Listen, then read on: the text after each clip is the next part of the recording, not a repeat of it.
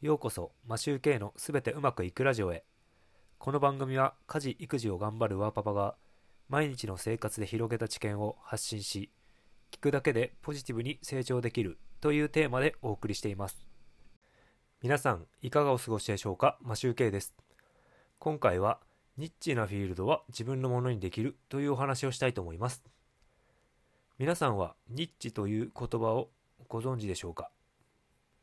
よくニッチ戦略、ニッチ市場などと言われたりするあのニッチです。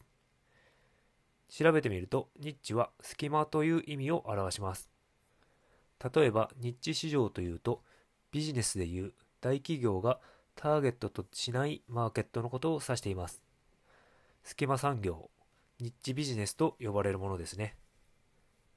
そのニッチ、最近はたびたびライブでもお話ししているワーママハルさんがボイシーで話していた内容になります。これがまた分かりやすく面白い例えで話していたので少し共有できればと思います。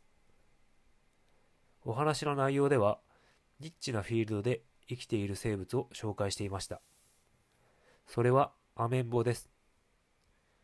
アメンボは水中ではなく空中でもないところをフィールドにして生きています。それはご存知の通り水面です。アメンボは生き抜くためにこのニッチなフィールドで生きていけるように進化してきたのだと思います。僕たち人間も人それぞれ長所があり短所があります。例えばコミュニケーションが苦手な人が営業職で無理して働くのはナンセンスですし逆もまたしかりです。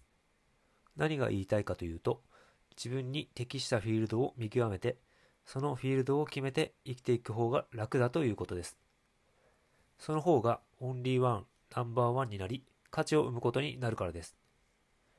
自分のフィールドで生きていくためには、まず自分が何が得意で何が苦手なのかを知る必要があります。また、選ばなかったところで負けることも大事だと言っていました。捨てたフィールドでは活躍しようとしないことが大事ということです。ですので、捨てたフィールドではもう少しできそう。だから頑張ろうなどと思うことがまずい考えになります。これは今後の就活、転職市場ではメインとなるかもしれないジョブ型雇用に適した形になるのではないかと思います。メンバーシップ型雇用がメインの日本ではあまり馴染みのない考え方かもしれませんが、これからはこういう一つのことに特化した時代になっていくのではないかと思います。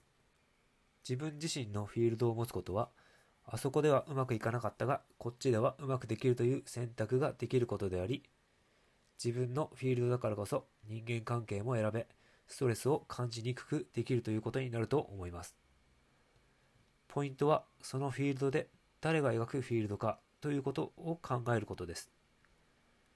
きっと他人の主役のフィールドにいるから、あれやだ、これやだとなり、ストレスを感じることが多くなってしまうのではないでしょうか。